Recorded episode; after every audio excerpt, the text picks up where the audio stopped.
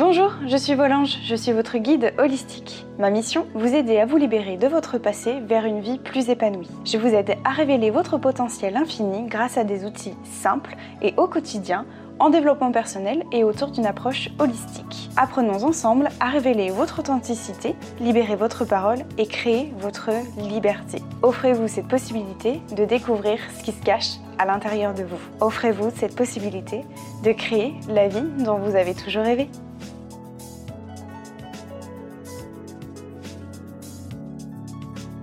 Bonjour à tous, je suis très très très heureuse de vous retrouver aujourd'hui dans ce tout nouveau podcast. Je suis très heureuse parce qu'aujourd'hui, donc euh, encore une fois, j'ai euh, invité une, très belle personne. Je vais, je vais la laisser se présenter juste après. On accueille aujourd'hui dans mon podcast Anya. Euh, on va parler notamment de son livre et de tout ce qu'elle nous partage. Bonjour Anya, merci à toi d'avoir accepté mon invitation. Est-ce que dans un premier temps, Anya, tu pourrais te, présenter à nos auditeurs qui écouteraient ce podcast et qui, te rencontreraient pour la première fois? Avec plaisir. Hein. Bah, bonjour Marion, bonjour tout le monde et merci euh, pour l'invitation. Je suis ravie d'être là. Alors moi, je m'appelle Anya Tsai, je suis coach en résilience et j'accompagne euh, les victimes de violences sexuelles à se libérer et reprendre le pouvoir sur leur vie. Donc, je suis également euh, fondatrice euh, de l'association Les Résilientes et j'organise à Paris des groupes de parole pour les hommes et les femmes qui ont euh, vécu des violences sexuelles. Mm. Et je suis auteur d'un livre qui vient de sortir qui s'appelle L'or de nos cicatrices, se libérer et se reconstruire après des violences sexuelles. C'est ça. Je partage toutes les clés pour que les personnes puissent reprendre leur pouvoir et se libérer à leur tour de leur passé. Tout à fait. Donc j'ai ce livre justement entre les mains. Je vous mettrai euh, le lien pour vous le procurer si cela vous intéresse. Justement, j'aimerais qu'on en parle de ton livre parce que euh, est-ce que déjà tu peux nous partager ton histoire? Pourquoi, euh, tu fais tout ça aujourd'hui en fait? Est-ce que tu peux en quelques mots nous parler de, je vais faire euh, de façon succincte, sinon je pourrais raconter ma vie pendant des heures. Moi-même, je suis une résiliente d'un viol que j'ai subi dans mon enfance. Donc moi, j'avais 15 ans. Aujourd'hui, j'en ai 42, donc j'ai un parcours de 27 ans sur le chemin de la reconstruction et de la résilience. Et moi, pendant 20 ans, j'ai gardé le silence en fait sur ce que j'avais subi. Donc j'avais fait le choix de, me taire et de m'enfermer dans la solitude et l'isolement. Moi, j'ai libéré ma parole euh, il y a 6 ans maintenant. Voilà. 6 ans, j'ai commencé à libérer ma parole. C'était euh, déjà 21 ans après les faits. Et après ça, on va dire que j'ai fait un bond en avant spectaculaire depuis la libération de ma parole jusqu'à aujourd'hui. Ben, ce que j'ai mis en place, voilà, moi j'ai porté plainte il y a quatre ans en plein MeToo, donc le premier MeToo en 2017. Alors moi, je suis une victime dite prescrite, hein, voilà, euh, parce que moi, je dépendais de l'ancienne loi. Donc, dans mon cas, il y avait prescription. Et quand j'ai porté plainte, donc 23 ans après les faits, j'avais à l'époque 38 ans et 11 mois. Alors, il n'y avait pas de poursuite judiciaire parce que c'était prescrit. Mais j'ai fait dans un but de reconnaissance du préjudice que j'avais subi dans mon enfance, parce qu'à l'époque, dans mon parcours, j'avais besoin de ça, la reconnaissance de la société. Mm. Et après, on va dire que c'était une étape, ça ne m'a pas suffi et euh, j'ai cherché en fait à donner du sens à mon épreuve, c'était important en fait. Moi, j'avais un moment dans mon parcours aussi une quête de sens et d'identité qui était très forte. Hein. voilà, à l'époque, je travaillais pas, j'étais pas encore coach ni thérapeute parce que maintenant je, suis également thérapeute. Je travaillais dans la mode pendant une vingtaine d'années, donc j'étais créatrice en accessoires de mode. Et après, j'ai fait un, burn-out aussi. Puis après, j'avais une série d'essais dans ma famille aussi. Enfin bref, j'avais plein d'épreuves dans ma vie. Hein. Donc les violences sexuelles, on va dire, c'est un type d'épreuve, mais j'en ai eu d'autres dans ma vie. Après, j'ai une séparation aussi euh, au sein de mon couple. Bref, et après, ce qui euh, m'a amené en fait à ben, aussi ben, sur le chemin de la libération de la parole et cette quête de sens, en fait, qu'est-ce que je fais de mon épreuve aujourd'hui? Parce que même si j'avais libéré ma parole, j'avais porté plainte et tout ça, je me suis dit, mais en fait, aujourd'hui, ça ne me suffit pas, en fait. Ça ne me suffit pas. Puis c'est vrai que dans mon cas, je n'avais pas, pas de procédure judiciaire, il n'y avait pas de procès. Et donc, j'avais besoin de plus dans mon cas. Et après, je me suis pas mal formée hein, dans tout ce qui est euh, accompagnement de victimes de violences sexuelles. Je suis allée euh, pendant un an me former auprès d'associations et j'ai fait une formation qui m'a passionnée. C'était la création et l'animation de groupes de parole et c'est là qu'en 2018, je me suis lancée dans cette aventure. Donc, entre-temps, j'avais aussi ouvert mon blog. pour replacer les choses, en effet, mon blog s'appelle Les Résilientes. Parce qu'avant de fonder Nasso, j'avais mon blog où j'ai partagé mon parcours de résilience et de reconstruction. Parce qu'à l'époque, en 2018, hein, euh, j'ai ouvert, je crois, en, février 2018, j'avais pas trouvé sur Internet des blogs porteurs d'espoir pour des personnes qui avaient subi des violences sexuelles. Donc, je trouvais quand même parfois des témoignages. Mais moi, je me suis dit, en tant qu'ancienne victime, quand je dis ça, ça me donne pas trop d'espoir. Et ça, euh, au contraire, il y a parfois des choses un peu lourdes et tout. Et je ne me reconnaissais pas forcément dedans parce que j'étais déjà à une autre étape dans mon parcours. Et je cherchais plutôt bah, des clés de, bah, de, de, sens, on va dire. Qu'est-ce qu'on en fait quand on est passé par là Qu'est-ce qu'on peut en, faire de cette épreuve Donc, je me suis dit, je vais ouvrir, je vais ouvrir ce blog parce que j'ai envie de partager pas trouvé à l'époque de blog sur la résilience en fait, et notamment ciblé violence sexuelle. Donc j'ai ouvert ce blog-là. Après, j'ai voilà, j'ai eu un, lectorat. Et après, en même temps que j'ouvrais mon blog, je suis allée me former. Voilà, j'ai fait la formation, notamment animation de groupe de parole. Et à l'époque, je cherchais aussi à Paris des groupes de parole. Est-ce que ça existe? Donc, j'ai cherché sur Internet. Et à l'époque, bah, moi, j'en ai pas trouvé. Donc, il y a trois ans. Alors, il y en avait peut-être, hein, je ne sais pas, mais sur Google, en tout cas, j'en ai pas trouvé. Et grâce à mon blog, j'ai rencontré après des, femmes voilà, qui avaient aussi vécu des violences sexuelles. Donc, quand elles étaient à Paris, euh, on se rencontrait parfois, on prenait un verre. Et puis, on s'est dit, tiens, euh, ça fait du bien d'échanger entre nous. Parce qu'en fait, avec très, très peu de mots, on se comprend. bien sûr, l'histoire est différente, mais le parcours est similaire, c'est-à-dire bah, se libérer du poids de la honte, de la culpabilité, accepter son épreuve, sortir du déni, de la minimisation ou euh, le fait d'être dissocié de ses émotions, plein de trucs comme ça. On s'est dit, bah, en fait, on peut, on, se comprend sans dire beaucoup de choses parce qu'avec mes proches, hein, moi j'avais libéré ma parole, mais euh, mes proches, mes amis, même, ils étaient très bien intentionnés. Hein. moi, j'ai la chance, on m'a jamais renvoyé la culpabilité, on m'a jamais euh, dit des trucs euh, méchants, on va dire. Mais les gens ne pouvaient quand même pas me comprendre. Même avec la meilleure volonté du monde, les gens ne peuvent pas comprendre quelque chose si tu ne l'as pas vécu. Ils peuvent s'imaginer, Mais voilà, après, c'est tout. Et les discussions, ben, c'est assez rapide. Ah, bah, bravo, t'es forte, t'es courageuse. OK. Bon, ben, on va passer à autre chose. bon, bah, les gens n'ont pas, pas, envie forcément de parler de ça et ça, ils savent pas quoi dire en fait. Voilà. ils savent pas comment réagir, ils savent pas quoi dire. Euh, bah, ou euh, des fois c'est juste ils écoutent, c'est déjà très bien. Déjà d'écouter, oui. c'est déjà très très bien. Et donc du coup j'ai eu l'idée après de, de, faire ces groupes de parole parce qu'on s'est dit bah franchement ça fait du bien de parler et à Paris ça n'existait pas et les filles me disaient d'ailleurs Anya moi ça fait des années que je cherche des groupes de parole, euh, je peux dire il y en a pas ou j'ai pas trouvé. Donc on était toutes là avec le même constat. Et je me suis dit à, à ce moment bon bah ok, bah, je vais le faire alors, parce que justement, j'ai fait euh, une formation. Et mmh justement, bah, je me formais aussi en. Je commençais à rentrer à l'école de coaching parce que là, suite à mon burn-out, j'ai fait un bilan de compétences et qui m'a amené euh, vers euh, reprendre des études bah, de coaching. Voilà, donc je me suis dit, ok, là, je me forme pour être coach. J'ai fait mes, ma formation d'animation de groupe de parole. J'ai des participantes. à l'époque, on était, il y avait que deux filles que j'avais trouvées, mais c'est déjà pas mal. Deux plus moi, ça fait trois. et je me suis dit, eh ben, bah, je vais créer des groupes. Qu'est-ce qu'il faut? Donc, j'ai commencé à réfléchir. J'ai dit, bah, il me faut une structure. Donc, il me faut une asso. Au départ, moi, je ne voulais pas créer une asso. Hein. Je précise, j'ai jamais rêvé d'être présidente d'une asso et d'avoir cette responsabilité. Mais c'est qu'à l'époque, bah, même là où je me suis formée, euh, il a raison, il a raison. Je pense qu'il a son mot à dire et il a quelque chose d'important à dire aussi aux personnes qui nous écoutent. non, mais t'inquiète. Ça fait, ça fait partie de, de l'expérience. Tout est OK. Voilà. mais oui, c'est très bien, tu vois. Donc, comme ça, les, les, les personnes qui nous écoutent savent qu'on fait l'interview en live et que tout ce qui arrive, eh ben, c'est OK, c'est juste. Excuse-moi. C'est l'authenticité de, du partage du coup, que tu n'imaginais pas du coup devenir présidente d'une association Oui, et c'est là où je me suis formée. C'est vrai que je leur ai demandé bah, pourquoi on ne fait pas des groupes de parole? Puisque vous faites des formations, on devrait faire des groupes au sein de votre asso. Moi, je veux être bénévole au départ. Je précise, voilà, moi, je, je cherchais à m'engager pour cette cause qui m'est chère, en fait, euh, on va dire, encourager la libération de la parole. Et eux, ils m'ont dit non, non, euh, on a fait des groupes à un moment. En fait, on a, ils voulaient plus faire de groupes. Alors, je peux comprendre aujourd'hui pourquoi, parce que je peux dire c'est hyper chronophage. Si tu fais le soir, ça te prend du temps. Ils voulaient plus faire de groupes. Peut-être qu'il y a une question de moyens, je ne sais pas. J'ai pas creusé plus loin. Ils m'ont dit euh, fais la formation, mais on fait plus de groupes pour. Euh, ils voulaient pas en faire. Du coup, bah, je ne pouvais pas être bénévole chez eux parce qu'ils faisaient pas de groupe. Peut-être que je ne sais pas s'ils ont changé d'avis entre temps.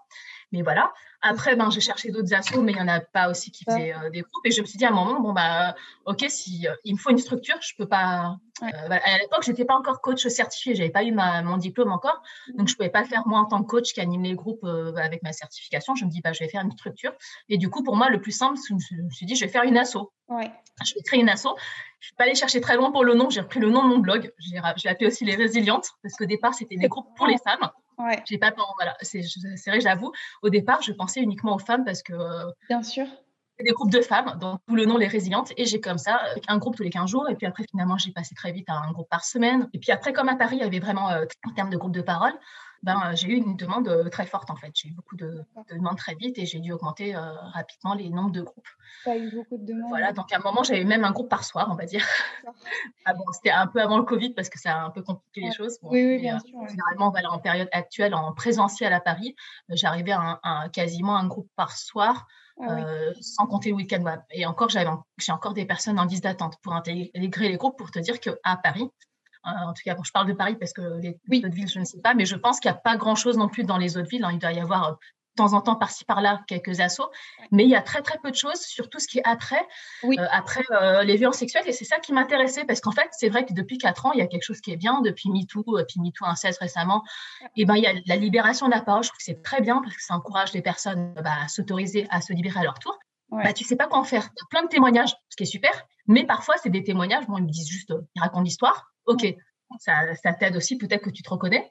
Mais après, ils ne donnent pas des clés. Ils ne disent pas aux gens, mais qu'est-ce que tu en fais de ton épreuve? Est-ce qu'on peut se reconstruire déjà? Mm. Il n'y a pas forcément des messages espoir. Est-ce que euh, c'est possible de, bah, de, devenir résilient, résiliente? Est-ce que c'est possible de vivre après ça? Comment on fait pour guérir ces blessures? Et ces questions-là, ben, on les aborde jamais. On n'en parle pas de tout ce qui est après violence sexuelle. Ils te disent juste euh, les chiffres, voilà ce qui arrive, ou euh, les gens qui sont médiatisés, ou des gens qui écrivent des bouquins de témoignages. Oui. Je trouve ça vraiment bien, mais Super. tout ce qui après, il y a une sorte de, de, vide où tout est à créer, en fait. Et c'est pour ça que là, bah, après euh, le travail que j'ai fait mon asso, après moi je suis devenue coach, je suis devenue thérapeute, euh, je fais de la PNL, je fais du je fais de MDR, je fais pas mal de choses. Et après, je me suis dit, mais je vais faire ce qui me passionne dès le départ. En fait, moi, ce qui me passionnait, c'était le partage et la transmission. Et je faisais déjà donc via mon blog, je fais aussi via ma chaîne YouTube, parce que tout comme toi, j'ai une chaîne YouTube euh, qui s'appelle Agnès Tsai et les résilientes, et je partage aussi des vidéos avec des conseils pour les gens, pour les accompagner, comme toi tu fais sur le chemin de la reconstruction. Et je me suis dit, je vais revenir à mes premiers, premières amours, qui est l'écriture, parce que tout départ, mon aventure, elle a commencé comme ça, par l'écriture, via mon blog, et je me suis dit, ben, j'ai jamais trouvé, moi, de livres euh, qui, euh, qui dans un parcours de résilience. Alors, il y a plein de livres de développement perso qui sont géniaux, c'est super, mais c'est assez, on va dire, vaste, hein, ça parle de bonheur en général. Ou des... je me suis dit, bah, je vais euh, continuer ce travail-là que j'ai commencé avec l'écriture de mon blog. Je vais euh, écrire mon livre pour euh, transmettre aux personnes, bah, au-delà d'un témoignage de vie, parce que bon, voilà, il y en a déjà plein. Dans mon livre, forcément, je parle un petit peu de mon parcours, mais rapidement. Mais au-delà de ça, je me dis, mais je vais transmettre ce qui intéresse les gens, parce que les gens que j'accompagne aujourd'hui, que ce soit dans mon cabinet, enfin en coaching ou en thérapie ou dans l'assaut, les personnes que je rencontre, les gens, ils veulent avoir des clés, c'est-à-dire bah, comment je fais, moi, avec mon histoire, qui est mon histoire, qui, est, propre, qui est singulière et unique, qu'est-ce que j'en fais moi? Parce que je ne sais pas quoi faire. Et il y a des gens qui me disent, bah, j'ai fait euh, plein de thérapies, ou il y en a qui ne font pas de thérapie, il y en a qui ont fait même 10 ans de thérapie, ou voire plus. Et les gens me disent, ben, je tourne encore en rond, je ne sais pas quoi faire. Donc, mm. euh, je, suis perdue. Et donc, euh, c'est là que j'ai écrit mon livre pour vraiment transmettre des clés bah, pour aller faire un chemin de libération. Parce que je pense que d'abord, ça commence par ça. Quand je dis libération, il y a la libération de la parole, mais pas que. Il y a la libération aussi euh, de ses émotions. Il y a une libération, en fait, intérieure. En fait, il y a un chemin de, liberté intérieure aussi.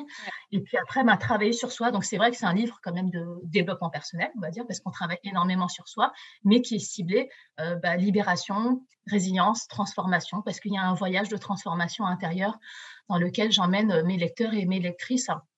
Avec moi, je trouve que c'est quelque chose qui est essentiel dans tout parcours euh, de résilience, que ce soit des violences sexuelles mmh. ou pas, mais quand on a subi une épreuve difficile, ben, il y a un, un, travail personnel à faire parce qu'on ne peut pas attendre que tout vienne de l'extérieur. Tu peux pas attendre que la société te répare. Tu peux pas attendre que un thérapeute te répare. Bien sûr, ça aide. Hein, s'il y a la justice ou s'il y a une reconnaissance mm. du préjudice, bien sûr que ça aide. Mais si on attend tout de l'extérieur, ben, parfois on peut attendre très longtemps parce que malheureusement, dans le cas de violence sexuelle, ben, comme tu sais bien, Marion, il n'y a pas beaucoup euh, de, déjà, il n'y a pas beaucoup de personnes qui portent plainte, donc c'est 10%, 10 des gens. Et puis après, dans ces plaintes, eh ben, il y en a très très peu qui vont jusqu'à la condamnation. Donc si on attend que la justice nous répare, quand il y a une justice, on va dire, il y a des fois, on peut attendre très, très longtemps. Puis, il y a des fois où ça arrive, tant mieux, mais il, s'est passé parfois plusieurs années avant le procès euh, en cour d'assises, par exemple. Et on ne peut pas mettre sa vie en suspens en attendant euh, bah, une éventuelle condamnation, s'il y en a. Mm. Et pareil, ben, pour, euh, voilà, si on attend aussi de trouver la bonne personne qui, pareil, un coup de baguette magique va nous réparer ou nous sauver, ben, je pense qu'on peut attendre très longtemps parce que pour moi, le, le processus est toujours intérieur à soi. Ça mm. vient par soi, même si ben, on a subi des choses de l'extérieur, donc quelqu'un qui nous a blessés, on ne peut pas attendre de la personne qui nous a blessés qui nous répare, parce que dans ce cas, c'est comme si on donne ce pouvoir à l'autre. Mm. Et j'estime que ben, là, si on donne ce pouvoir à l'autre, ben, on, est, on, est, on est dépendant, tu vois. Et le but de mon livre, c'est vraiment que les gens reprennent leur puissance personnelle, c'est-à-dire reprendre son pouvoir, le pouvoir sur euh, sa vie, et de dire, ben, ça, ce processus, et ben, c'est moi qui suis maître aussi de ma destinée. Donc, peu importe ce qui me soit arrivé, quelle que soit l'épreuve, et ben, c'est pas ce que j'ai vécu qui va conditionner. Je ne suis pas ce qui m'est arrivé. Je suis ce que je choisis de devenir. Et je trouve ça tellement, tellement puissant, en fait, dans une phrase. je trouve qu'il résume aussi ma pensée. C'est vrai, en fait, quelle que soit euh, ton épreuve, mais finalement, ça ne va pas te définir. Et qu'on peut choisir un moment de notre vie de plus rester aussi victime toute sa vie. Ça, c'est important. Je sais qu'aujourd'hui, c'est important de revendiquer son statut de victime, etc. Bah, je suis victime. OK. Mais pour moi, c'est une étape qui, qui doit rester temporaire parce que moi, perso, je sais pas toi, mais en tout cas, dans les personnes que j'accompagne, je connais personne qui m'a dit Ania, je vais rester victime toute ma vie. Je ne connais pas. Je me reconnais. Voilà. Peut-être qu'il y en a, mais en tout cas, je n'ai pas rencontré. C'est vraiment une étape dans la reconstruction, en fait. Oui, c'est une étape. Et quand étonnamment, tu vois, moi, quand je suis arrivée à ce stade-là où on a reconnu mon statut de victime, donc moi, notamment, c'est passé par le dépôt de plainte, même s'il y avait prescription, on a reconnu, ça s'appelle viol sur mineur, c'est passible de la cour d'assises, mais dans votre cas, bah, il y a prescription, mais en tout cas, ça s'appelle un viol et c'est marqué.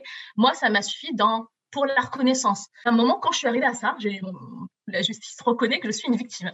Mais dès que j'ai eu ce statut de victime, à un moment, je me suis dit, non, mais là, euh, je ne veux plus rester victime. mais quand j'ai eu ça, tu vois, pour moi, c'était... À, ce moment-là, je pensais qu'en ayant ce statut-là, c'est bon, j'ai la reconnaissance et ça me suffit. En fait, non. Pour moi, c'était un point de départ, en fait. Le point de départ vers autre chose parce que je me suis dit, non, mais déjà, le mot victime, bah, moi, je ne me reconnaissais pas dedans parce que ça a quand même une connotation euh, péjorative, on va dire, mot victime, ça sous-entend euh, subir. Ça sous-entend être passive. Ça sous-entend qu'en gros, tu peux rien faire, euh, ben, tu, subis ta vie, en gros.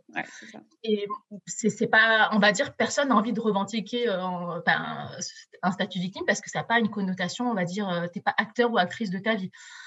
Et d'ailleurs, c'est pour ça que mon asso s'appelait pas les victimes de viol, violence sexuelle. Je trouvais que c'était pas très beau comme mot et j'ai préféré appeler ça les résilientes parce que dans le mot résiliente, ben, ça sous-entend euh, pour moi renaissance, espoir. Euh, il y a un chemin derrière en fait qui te mène vers, euh, vers la résilience. Donc pour moi, c'est quand même plus positif en fait que victime.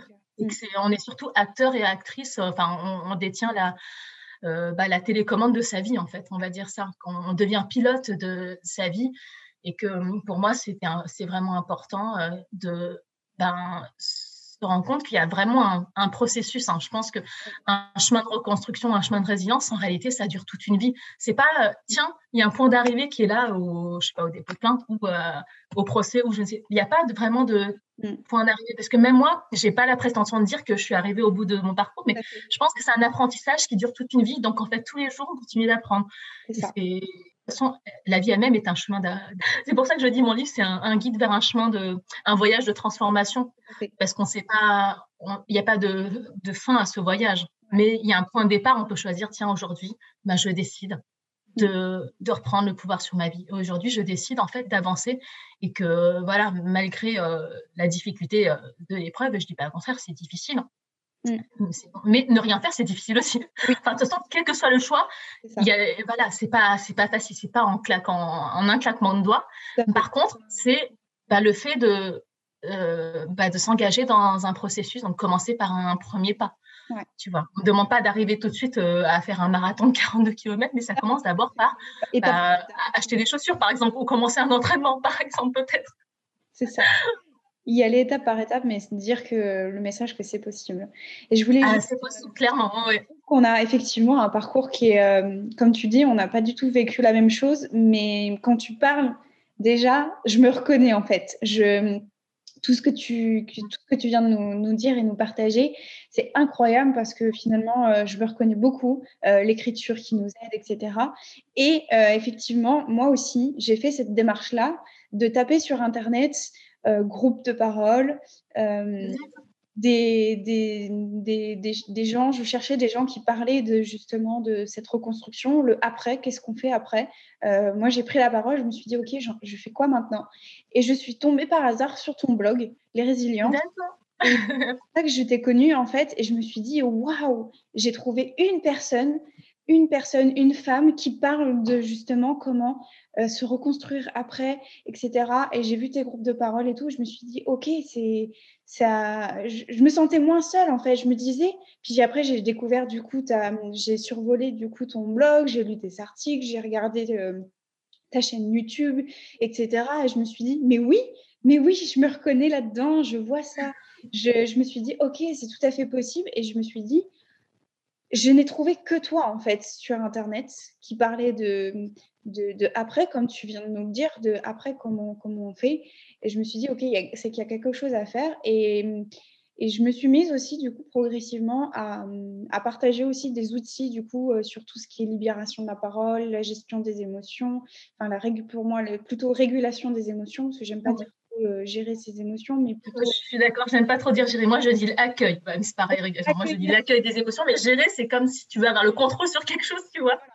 Pour moi, c'est plutôt euh, comprendre ses émotions, euh, libérer sa parole, mm. son pardon, reprendre le contrôle sur sa vie, trouver sa mission de vie, donner un sens aussi à son histoire. Et pour moi, c'était hyper important de, de le partager, de partager aussi mon, ouais, mon témoignage, mais aussi de, de montrer qu'on peut aussi s'en sortir euh, aboutir des projets, que mmh. obligé de le subir son passé. Et du coup, vraiment, je me suis mais vraiment retrouvée dans, dans ton parcours qui est hyper inspirant. Et je voulais du coup, parce que pour moi, effectivement, à un moment donné dans ma vie, je me suis dit aussi, je suis victime. Et je suis passée, du coup, quand j'ai découvert ton compte et tout, je me suis dit, non, mais c'est bon, en fait, maintenant, je suis devenue euh, résiliente. Euh, est-ce que ça me touche tout ce que tu me partages, ça me touche profondément. Non, mais vraiment, c'est vraiment ton contenu m'a vraiment beaucoup inspiré, beaucoup aidé à un moment donné dans, dans ma vie quand j'ai fait une dépression en 2018. Euh, j'ai pris la parole euh, parce que j'avais vraiment peur en fait de prendre la parole.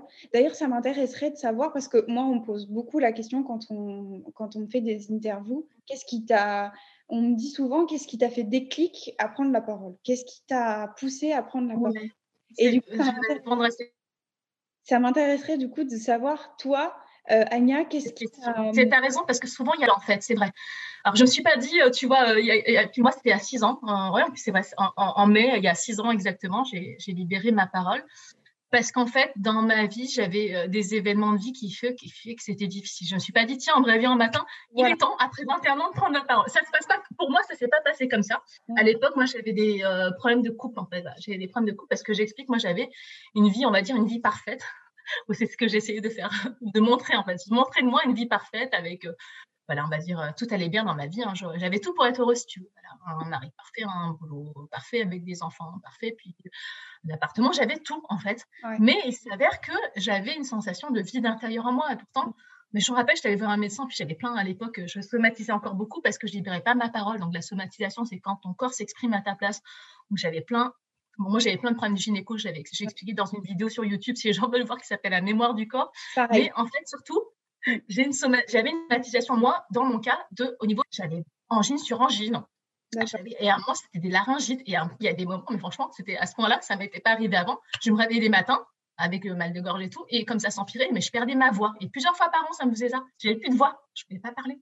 C'était impossible. Donc, je devais prendre des cortiques, de la cortisone, des trucs comme ça. Et, et j'étais un médecin et j'étais tout en malade. Ça, me dit, mais en fait, mais vous avez tout pour être heureuse là, vous avez tout. Genre, il me disait, mais vous avez un, mari, des enfants, un travail. Bah, bah, ouais, en gros, bah, je, sentais un vide intérieur. Mais même lui, il ne pouvait pas me dire parce qu'il ne savait pas. Et moi, ce qui a été le déclic pour parler, c'est parce que j'avais euh, donc des problèmes aussi de couple. Voilà. Je travaille en couple, alors ça n'aide pas. Quand on travaille en couple, que tu as des problèmes de couple, ça n'aide pas trop. Et qu'à l'époque, ben, j'avais, euh, voilà, euh, je cherchais un peu du sens. Et en même temps que mes problèmes de couple, j'ai eu une série de décès dans ma famille. J'ai perdu cinq, cinq, membres de ma famille du côté maternel en l'espace de de 6 ans, de 6 ans, bah, c'est ça, entre 2012 et 2018, bah, chaque année, je perdais un membre de ma famille. quand je dis famille, c'est la famille très très proche en fait. Et dans cette série de décès, à un moment, j'ai perdu euh, ma jeune cousine, donc ma cousine Germaine, qui avait aussi 15 euh, ans. Elle, c'est des suites d'une leucémie. Voilà, mais j'estime qu'elle n'aurait pas dû mourir, mais elle est décédée, voilà, des suites de sa leucémie. Et ça, ça m'a beaucoup impacté parce que je me suis dit, bah tiens, mais pourquoi elle est morte? Elle a 15 ans, à 15 ans, c'est pas normal de mourir. Et puis, je voyais mon, mon oncle et ma tante qui étaient bah, complètement terrassés. Ils devaient préparer l'enterrement de leur fille. Je me dis, mais ouais. c'est pas dans l'ordre des choses que des parents enterrent leurs enfants. Je dis, ouais, que des parents subissent. Pas normal et tout. Et, ça me, et je comprenais pas.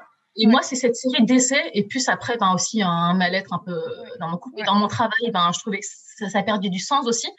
Parce qu'en fait, je me cherchais moi. Donc, il y a un mélange un peu de tout, tu vois. Et c'était un... Et après, ben, ce décès-là, ça fait comme une cocotte minute, en fait, plein de trucs que tu brasses et qui vont pas trop. Et boum, à un moment, ça explose. Et il s'avère a six ans, ben, du coup, euh, je me suis, j'ai confié ma, mon histoire, euh, j'ai libéré ma parole un ami en fait, euh, voilà, un ami euh, commun au couple, voilà, et qui savait mes problèmes de couple parce que à chaque fois que ça n'allait pas, je l'appelais, oui, ça va pas et tout et tout. Et puis un jour, je lui ai dit, écoute, là, je vais te raconter autre chose parce qu'il n'y a pas, il y a pas que ça, il n'y a pas que le couple en fait. Parce qu'en fait, le couple, si tu veux, c'est la, la partie émergée de l'iceberg, c'est ce qu'on voit qui est visible. Mais une partie, c'est un iceberg, il y a une grosse partie qui est immergée et la partie immergée est plus grosse que la partie Donc je l'ai symbolisé comme ça. J'ai dit, non, mais là, il faut que je te raconte un truc parce que ça me pèse. Alors, euh, bon, je sais pas, bah, au-delà des problèmes de couple, j'ai dit, non, mais je vais te dire un truc, j'en peux plus, il faut que je te raconte ça parce que j'avais un mal-être général lié au décès, parce qu'après chaque, décès, il y avait euh, une, euh, bah, des étapes du deuil aussi, enfin, il y avait un deuil à faire, un parcours de résilience, et ça faisait beaucoup chaque année, plus mes problèmes de couple, plus le boulot, plus cela. Et fait quoi ouais. Il faut que je te raconte ça, un truc qui me pèse là depuis depuis, bah, depuis que j'avais 15 ans et là, il s'est passé 20 ans, mais il faut que je te dise, je sais pas pourquoi. Je peux pas dire pourquoi exactement, Marion, ce jour-là, avec tel ami, mais je pense parce que c'était le bon moment, avec la bonne personne, c'est les circonstances qui font que il y avait un trop plein en moi, il fallait que ça sorte, parce qu'en plus, je te dis, euh, j'avais plein de problèmes de somatisation, que je perdais la voix euh, plusieurs fois par an. Je me dis, il faut que ça sorte, il faut que ça sorte. Je vais... Donc, je vais balancer euh, le cadeau, entre guillemets. C'est pas un cadeau que j'ai fait. c'est pas un cadeau, mais lui, il l'a accueilli comme un cadeau. C'est la différence. C'est que quand il, c'est hyper important aussi la personne, quand elle accueille ton histoire, comment réagit. Si on m'aurait dit, oh là là, euh, ma pauvre, euh, t'es une victime et c'est horrible et j'ai pitié de toi, peut-être que ça m'aurait un peu freiné. Mais il s'avère que cette personne-là, bon, c'est un homme et puis il faisait aussi du développement personnel. Il m'a dit quelque chose qui a été vraiment un déclic dans mon parcours et aujourd'hui je lui dis mille merci parce que ça a été, euh, c'est la façon dont il a accueilli mon histoire. Il a dit, écoute Anya, ce que tu as vécu, c'est terrible, c'est vrai que c'est, voilà, je dis pas mentir, c'est vraiment terrible, mais tu sais, en fait, il m'a dit, c'est ton passé, et aujourd'hui, eh ben, ton présent, ton futur, eh ben, t'appartiennent. Et ce que tu as vécu, tu sais, tu peux aujourd'hui choisir de ne pas rester une victime toute ta vie. Mmh. Alors, je sais que peut-être que ça peut choquer euh, des personnes qui nous écoutent, mais moi, à l'époque, c'est vrai, je me dis, mais il me raconte mais en fait, je m'attendais pas à cette réponse. Il m'a dit, mais aujourd'hui, tu as le choix, tu peux choisir en fait de pas rester victime, c'est-à-dire que tu as le choix et que c'est vrai, il avait raison à l'époque, je me comportais un peu comme une victime, c'est-à-dire j'attendais lui, hein, je te jure, j'attendais lui, Marion, qui me dise, oh là là, ma pauvre, c'est horrible. J'attendais des trucs comme ça, de ce style-là. Il n'a pas eu du tout cette réaction, il m'a dit, ok, terrible. Mais en fait, il m'a dit, en gros, ben, je, je t'accepte avec ton histoire, en fait. Et que même si c'était terrible ce que je lui ai dit, il m'a dit, ok, mais ça fait partie de toi, mais aujourd'hui, tu peux faire un autre choix. Parce que le présent et le futur bah, t'appartiennent et c'est pas parce que tu as vécu ça que tu vas rester victime toute ta vie. Tu peux reprendre ta vie en main. En gros, c'est, les mots qu'il m'a dit, c'est tu peux reprendre ta puissance personnelle. Bon, lui m'a dit, tu peux faire le choix de ne pas rester victime toute ta vie parce que euh, tu mérites d'être heureuse. Et aujourd'hui, ce que tu as fait, tu, à l'histoire que tu me racontes, je t'encourage maintenant à le dire maintenant à ta famille. Dis-le à ton frère, dis-le à ta famille, à tes amis, dis-le à tes proches pour qu'ils te reconnaissent, en fait, ils t'acceptent et qui t'acceptent tel que toi tu es, c'est-à-dire moi, Anya, avec mon histoire. Et pas montrer que la, le masque de Madame Parfaite, en mm. fait, c'est ça. Et il m'a donné une autorisation ce jour-là de me dire, eh ben, moi, je t'accepte, Anya, tel que tu es, avec ton histoire, toi en entier, dans ta globalité, mm. et que ben, malgré ce que tu me dis, ben, je ne te rejette pas, moi, je t'accepte, et au contraire, mm. ça fait toi encore quelqu'un de d'humaine, en fait, en gros. Et que il m'a remercié, il m'a dit, mais merci pour ta confiance. Après, j'ai écouté cette amie, j'ai commencé à parler euh, petit à petit de mon histoire à mes amis, à ma famille, etc., à mon frère. J'ai même dit après à mes enfants. Enfin, je me suis vraiment libérée sur plein de plans et ça m'a énormément aidé. Et c'est vrai que dans mon cas, le déclic, c'est, on va dire, euh, la cocotte minute qui explose, on va dire. Et je pense que j'aurais pas fait ça. Peut-être que la vie m'aurait envoyé encore d'autres euh, épreuves ou difficultés dans mon parcours pour dire à un moment, stop, là, c'est trop, il faut que je libère quelque chose parce que euh, ça c'était trop à contenir, tu sais. En mm. fait, ça faisait, on beaucoup, beaucoup en moi. Je comprends tout à fait parce que j'ai exactement la même chose aussi. Moi, ce qui m'a fait déclic, c'est un trop plein. J'ai fait aussi, euh, on m'a du coup, euh, j'enchaînais euh, pareil, la somatisation, des douleurs au ventre inexpliquées, des problèmes gynécologiques. j'ai fait des tas, prises de sang, examens, échographie et tout ça. On n'a jamais rien trouvé. On ne comprenait pas pourquoi. On disait que c'était le stress, que c'était mes études, etc. Et en fait, j'ai eu un trop plein comme toi. Et, euh, et un jour, euh, je me souviens d'avoir été voir mon médecin et j'ai dit, écoutez, euh, je j'en peux plus. J'ai voilà, j'ai un membre de ma famille qui a abusé de moi. Je pense que, que c'est ça. Et elle m'a dit, oui, vous faites un stress post-traumatique, une dépression post-traumatique en fait. Et à partir de ce jour-là, elle m'a dit, stop, on arrête les études, il faut que vous preniez soin de vous parce que j'avais perdu énormément de poids. Enfin, c'était beaucoup mon ah. corps qu'en fait qui, était vraiment. Euh, des signaux d'alerte qui nous envoient, ils nous envoient des messages et qu'on écoute ou qu'on n'écoute pas. Exactement. Et là, j'ai décidé d'écouter. Euh, ça faisait euh, plusieurs années que, pareil, je, n'écoutais pas, que j'avais gardé. moi, j'ai gardé ça trois ans avec moi, de mes 18 ans jusqu'à mes, mes 20 ans, 21 ans. J'ai gardé ça pour moi, j'en ai parlé à personne et tout. Euh, et, moi, du coup, j'en ai parlé à mon petit ami euh, qui m'a dit, mais non, mais euh, ok, un peu comme toi, qui m'a accepté tel que j'étais, qui m'a dit, ok, mais ça, ça c'est pas, pas ce qui te définit, et qui m'a encouragé aussi à, prendre la parole autour de moi, à en parler à mes parents, etc.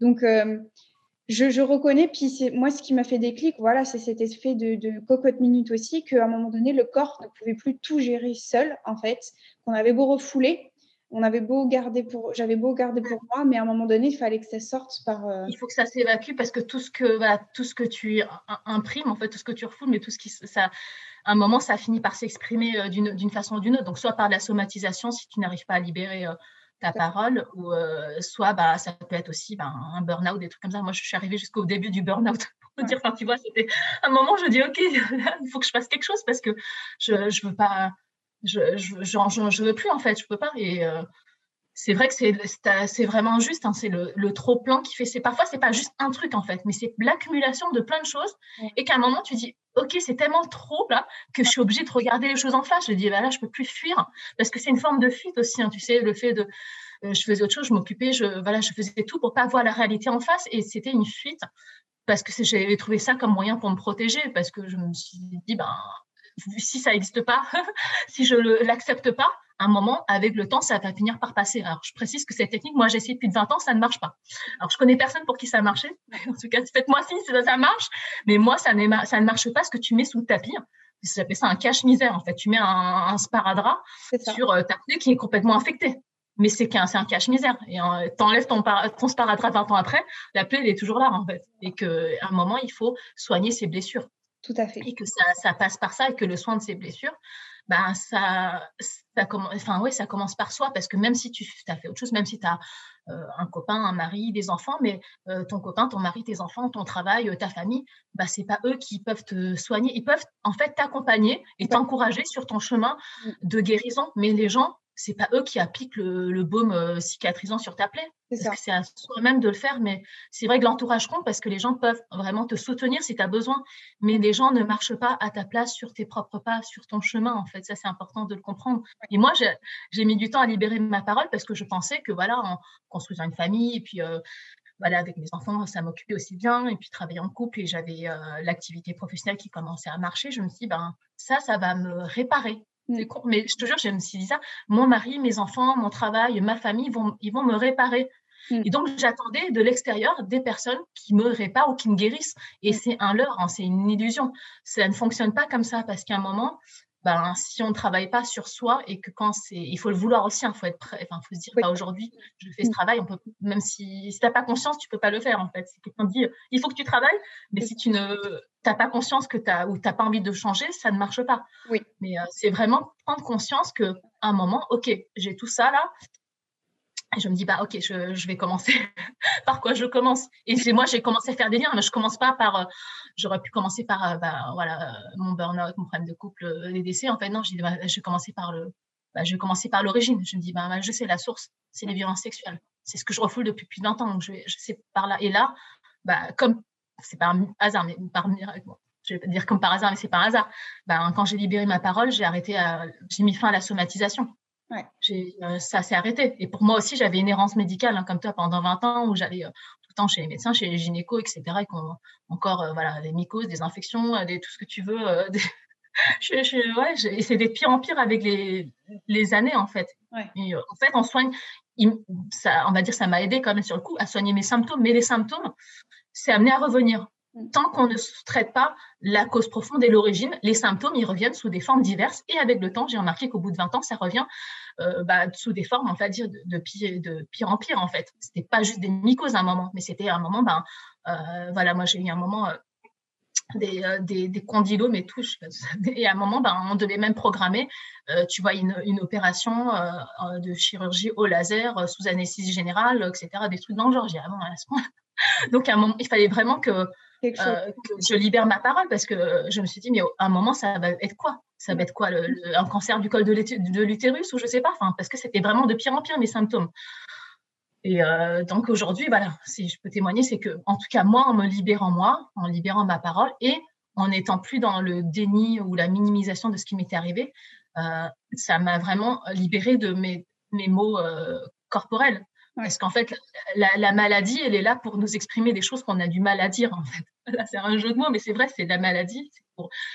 C'est pour, euh, tout ce qu'on a du mal à dire. Et euh, il y a des choses, en tout cas, moi, j'estime qu'il y a beaucoup de, maladies chroniques ou des symptômes euh, persistants qui, sont, qui ont quand même une origine psychosomatique. En tout cas, ça, forcément, ça a des liens et que si on ne soigne que le symptôme, il y a quand même des limites aujourd'hui parce que ça ne fait pas tout. Alors, bien sûr, c'est important quand même. Si on a une infection, il faut aller euh, se soigner euh, et prendre le traitement.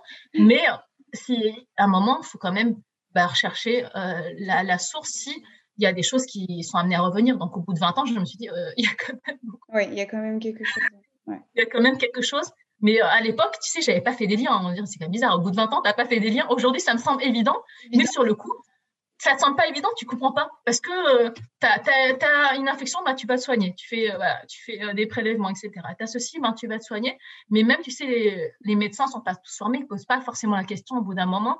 c'est étrange, vous avez as mon truc, est-ce que vous avez vécu des violences? Est-ce que, voilà, est-ce que vous avez quelque chose dans votre enfance? Mmh. Ils ne posent pas forcément la question parce que les, gens, ils, ils, sont formés comme ça, tu vois. Symptômes, médicaments. Médicaments, on soigne et on ne cherche pas la cause profonde. Donc, on ne cherche pas. Et euh, je trouve que ça a des limites à ce fonctionnement-là. En tout cas, pour, je parle des troubles chroniques hein, qui reviennent. Hein, je dis pas, euh, oui. si tu as un rhume, bon, bah, tu vas soigner ton rhume. Hein. Mais même des trucs comme ça, anodins. Je parle d'angine, de bronchite, des trucs comme ça, où euh, perdre ma voix. Euh, mais j'ai mis du temps à faire des liens. C'est parce que j'avais des choses que j'exprimais pas et que mon corps est somatisé pour dire ah, Regarde, le matin, tu te réveilles, tu n'as plus de voix. Et ça a duré une semaine comme ça sans voix. Des trucs. j'ai dit, mais qu'est-ce qui se passe? Heureusement que j'étais pas chanteuse, tu vois. mais mon corps me disait quand même des trucs. Pourtant, tu vas me dire, c'est pas bien méchant de perdre sa voix. Au bout d'un moment, tu la retrouves. Mais je dis, mais quand ça se reproduit comme ça d'année en année, tu te dis, mais c'est bizarre. Euh, il y, a, quelques années, ça m'arrive une fois par an, puis après deux fois par an, et trois fois par an, et quatre fois par an. Tu te dis, non, mais un truc bizarre. Et quand tu es sous antibiotiques, moi j'étais sous antibiotiques quasiment presque tous les mois à un moment. Ouais. Ben, je dire, mais euh, il y, y, a un truc là. ouais je, me dis, je n'ai pas envie de prendre des antibiotiques toute ma vie. Déjà, ça a détraqué ma, ma flore intestinale, mais je me dis, mais non. Le médecin me revoyait, me dit, bon, bah, alors on, fait encore des, on met encore des antibiotiques, puis là, on va mettre un peu plus fort.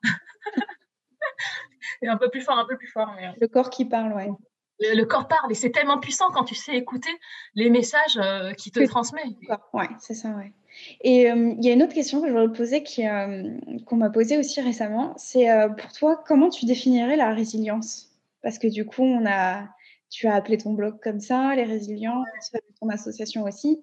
Euh, comment tu définirais, toi, la, résilience, du coup? La résilience, je pense que c'est pas en fait je peux te donner une définition qui est euh, voilà le fait de surmonter euh, des épreuves traumatiques et voilà d'en sortir grandi mais pour moi la résilience comment je vais le dire?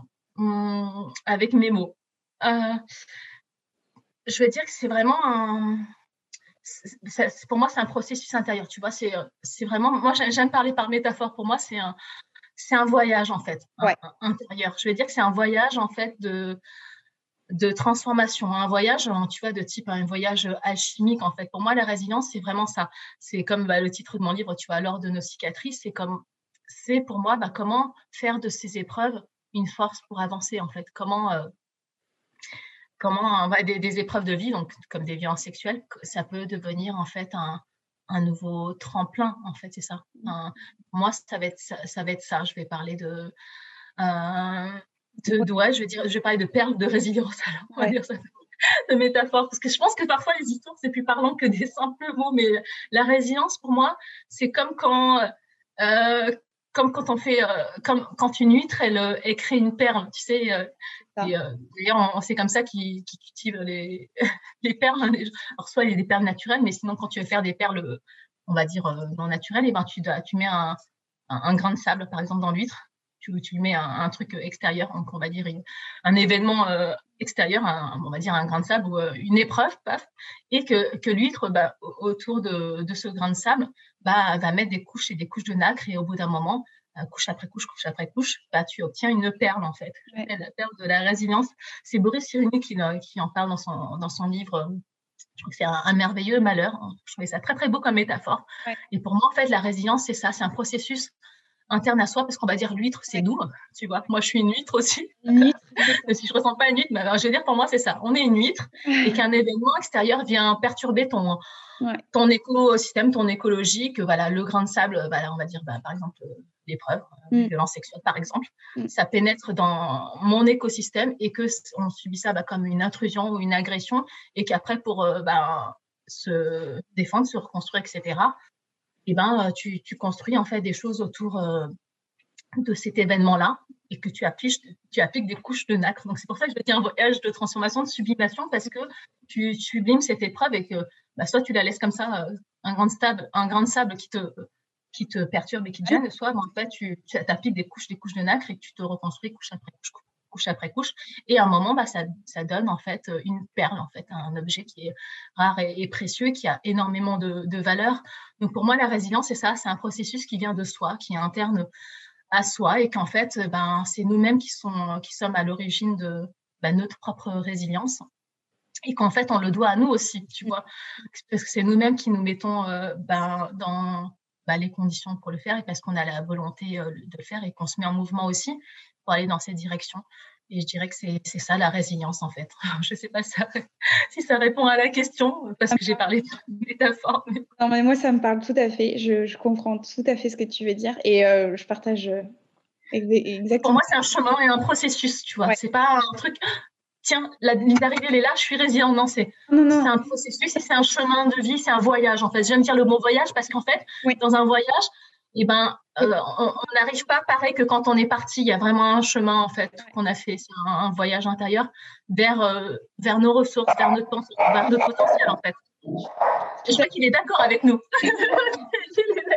Ourson Non, mais je suis tout à fait d'accord avec toi. C'est vraiment un voyage. Euh, c'est des étapes en fait. On suit des. Ouais, c'est des étapes. Et J'allais dire la résilience, il n'y a pas vraiment de, de but final. Enfin, il n'y a pas de il n'y a pas de, il y a pas vraiment une, ligne d'arrivée, c'est là et c'est fini et c'est non, c'est un, c'est un, un, processus, un chemin continue en fait et, euh, et je trouve que c'est, c'est ça qui est, euh, ouais, qui est, qui est beau. Je voulais juste qu'on parle un tout petit peu de ton livre du coup. Ouais, avec grand plaisir. Euh, parce que moi, juste ce que je voulais faire passer comme message du coup pour ton livre, c'est que euh, comme tu l'as très bien dit euh, un peu plus tôt dans, dans, dans, ce témoignage que tu nous livres, c'est que c'est pas juste un livre où tu racontes ton histoire. Alors certes, tu, tu nous expliques ce qui t'est arrivé, etc. Oui, ça fait 10% de mon livre. Entre voilà, ça. voilà sur les 400 pages et les 40 premières pages et, les 90% restants. Et justement, je... je voulais vraiment en parler de ton livre parce que pour moi, c'est un, un, espoir euh, pour, euh, pour toutes les victimes parce que c'est pas juste un livre de témoignages, c'est un livre qui aide, qui peut vraiment vous aider parce qu'il y a des tas, des tas, des tas d'exercices à faire. moi, je t'avoue que je prends le temps vraiment de le, même si j'en suis, j'ai tout, enfin, j'ai quelques années déjà de, de... Oui, déjà un parcours avancé de, de résilience. on va dire avancé, entre guillemets. Mmh eh ben, tu vois, je prends le temps de refaire les exercices. Euh, je pense notamment à la lettre euh, euh, pour libérer ses émotions ou libérer sa parole. j'ai écrit là justement, j'ai fait l'exercice il n'y a pas longtemps d'écrire par rapport à la culpabilité et la responsabilité. J'ai fait cette lettre du coup de de me décharger encore. Et je me suis rendu compte que ça m'a fait énormément de bien quand as déchiré ce papier et tout. Je me suis dit finalement, encore après. Euh, on peut aller encore plus loin en fait, c'est ça. On peut toujours aller plus loin sur son parcours. Et du coup, c'est pour ça que je voulais vraiment en parler de ton livre, que c'est pas juste un livre de, de témoignages en disant voilà euh, euh, ce que j'ai vécu et voilà où j'en suis arrivée, ce que je fais, etc.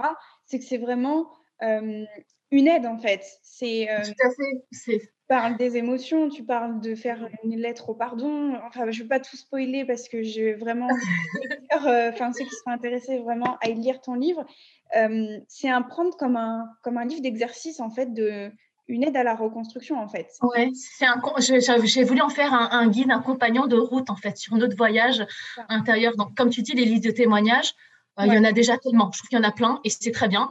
Je Je voulais pas faire un énième livre de témoignages parce que finalement, tu sais, euh, voilà, même si on, euh, voilà, on, vit des épreuves parfois similaires, mais il n'y a jamais deux parcours qui sont identiques. Donc, jamais tu vas trouver un livre avec la personne qui a vécu exactement la même chose, avec les mêmes circonstances, les mêmes événements, les mêmes, le même contexte. Et le livre des témoignages, eh ben, ça apporte parfois des pistes de compréhension, mais tu restes. Moi, je, moi, j'en ai lu, hein, ça m'a aidé, mais je me dis, mais je reste sur ma fin. Mais qu'est-ce que, ok, c'est bien ce qu'il a.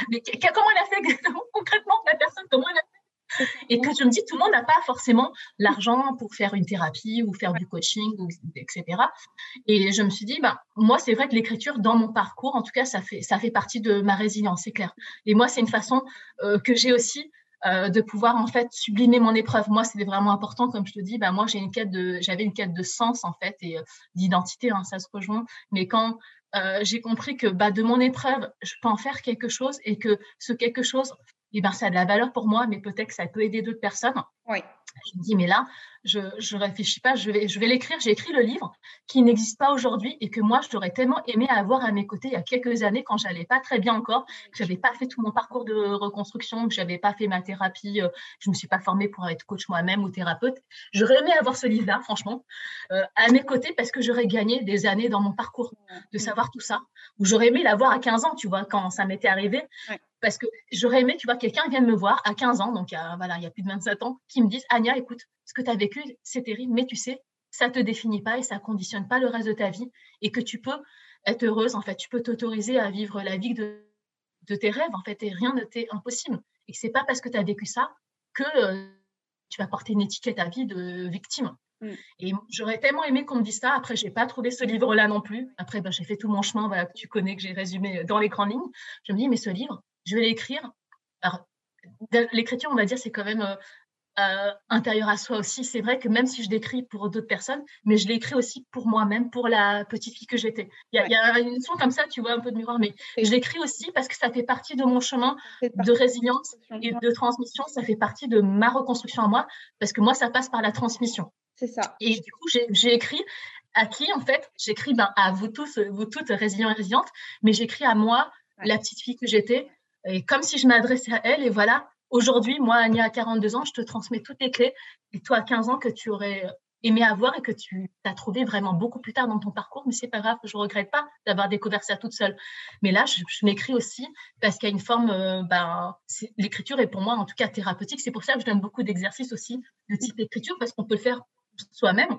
Je donne des exercices que les gens peuvent mettre en place euh, chez eux euh, à leur rythme, mais que j'ai vraiment écrit le livre que j'aurais aimé avoir comme compagnon de voyage dans mon parcours personnel. Et comme je n'ai pas trouvé ce livre, et pourtant j'en ai lu des, des paquets, des paquets de bouquins de dev perso et de bah, même de psychologie et tout, des livres aussi de psy, mais quelquefois qui, qui parlent que de psychotraumatisme et comment, euh, qu'est-ce que c'est, mais parfois c'est un jargon euh, incompréhensible et surtout ça donne pas des clés. Et moi, ce qui m'intéresse, c'est j'ai pas besoin qu'on me fasse un cours, tu vois, un cours de qu'est-ce que c'est que ça, ça, ça j'ai besoin qu'on me donne des clés concrètes, c'est-à-dire, voilà, l'exercice pratique, c'est ça. L'outil, c'est ça. tenez, je vous prends par la main, en fait, je vous montre comment faire, et maintenant, c'est à vous. Et faites-le parce que je ne peux pas le faire pour vous. Si tu veux, je donne des clés aux gens, mais les gens, les clés, ils les ont entre les mains et ils commencent par là où ils veulent commencer. S'ils veulent commencer par, euh, je ne sais pas, la culpabilité, ben, c'est qui Ils commencent par ça. Mais c'est-à-dire que moi, je donne en fait aux gens, euh, je leur rends leur, euh, la responsabilité sur leur vie. Quand je dis responsabilité, ça ne veut pas dire culpabilité. Ça veut dire, pour moi, responsable, c'est qu'on est capable de répondre, c'est-à-dire qu'on peut agir. On peut agir sur sa vie aujourd'hui et qu'en fait, c'est important pour moi dans ce processus-là, dans le livre, que les gens se réapproprient leur puissance personnelle. Ils disent, mais en fait, moi, je, peux être acteur et actrice de ma vie et qu'aujourd'hui, je redeviens l'héroïne de ma vie. Et euh, voilà, j'ai encore parlé par métaphore, parce qu'on est tous le héros et l'héroïne du livre, euh, du roman de notre vie. Ça. Et que euh, finalement, l'épreuve que tu as vécue, c'est mm. qu'un chapitre dans, dans, ton histoire, mais c'est le traumatisme n'est pas toute ton histoire. je ne suis pas, c'est pas mon identité, je ne me définis pas par ça. Et donc, du coup, pour moi, c'était important de rendre aux gens bah, leur puissance personnelle, leur redonner les clés. Des mm. fois, on a les clés d'une prison intérieure qu'on s'est créée, tu vois, quand on s'enferme dans bah, une position de victime, et parfois c'est inconscient. Hein, moi, je le faisais inconsciemment, et qu'après, ben, on ne s'autorise pas. Il y a une question aussi d'autorisation, de permission à soi, et tout ce travail intérieur, et ben, en fait, on peut le faire que soi-même. Et parfois, c'est dur, on peut se faire accompagner par quelqu'un, par un, thérapeute, par un coach, par un psy, ce que vous voulez. Mais même la personne qui nous accompagne, elle ne peut pas faire ce chemin pour nous. Donc, en fait, le livre, ça va être une euh, première étape hein, pour des personnes, déjà pour les sortir de la solitude, de l'isolement, pour leur dire que ce qu'ils vivent ou ce qu'elles vivent, eh ben, on n'est pas seul. Il y a plein de personnes qui passent par ça. Et je leur montre, comme tu dis, euh, des portes de sortie. En fait, moi, j'avais envie de donner aux gens des portes de sortie, donc des, clés pour ouvrir des nouvelles portes. Parce que la porte victime, on la connaît tous, la porte, voilà, mais en fait, derrière, toi, il y a d'autres portes ou à côté de toi. Enfin, il suffit de changer un peu ton, de se tourner, de changer ton, ta perception et voir qu'il y a, il y a des, des portes de, de, sortie. Pour moi, c'est important de, montrer ça. Et c'est vrai que j'avais vraiment envie de transmettre ça et d'écrire ce livre parce que j'aurais tellement, tellement aimé l'avoir à mes côtés. Et aujourd'hui, bah, je suis contente de pouvoir le transmettre à d'autres et euh, que bah, d'encourager d'autres personnes aujourd'hui à se libérer à leur tour et euh, de s'engager dans leur euh, processus personnel, en fait, sur la voie du, changement, parce qu'en réalité, tu vois, c'est vraiment un, voyage de transformation intérieure et de, et de changement, c'est ça. Et c'est sur ce parcours-là, c'est pour ça que je dis la destination, euh, finalement, ça importe peu. C'est pas ça qui compte. Non. C'est pas dire, tiens, je suis arrivé à destination. Non, ce qui compte, c'est le voyage. Ce qui compte, c'est quand, quand tu pars en, voyage, et eh ben, les voyages, ça commence par quoi? C'est les préparatifs du voyage. Et tu fais ta valise. Après, tu, tu te mets en route pour euh, l'aéroport ou la gare. Et puis, rien que le, d'être dans le train ou dans l'avion, bah, ça fait partie déjà du voyage. Et pourtant, tu n'es pas arrivé encore à destination, mais c'est tous les préparatifs et toutes les étapes. Et ce qui compte, c'est ça, en fait. C'est euh, tout, tout ce voyage qui compte, parce que c'est lors de ce voyage que tu apprends en fait sur toi, tu t'apprends sur tes ressources et tu t'ouvres à ton potentiel en fait. Et c'est ça qui est, euh, qui est important.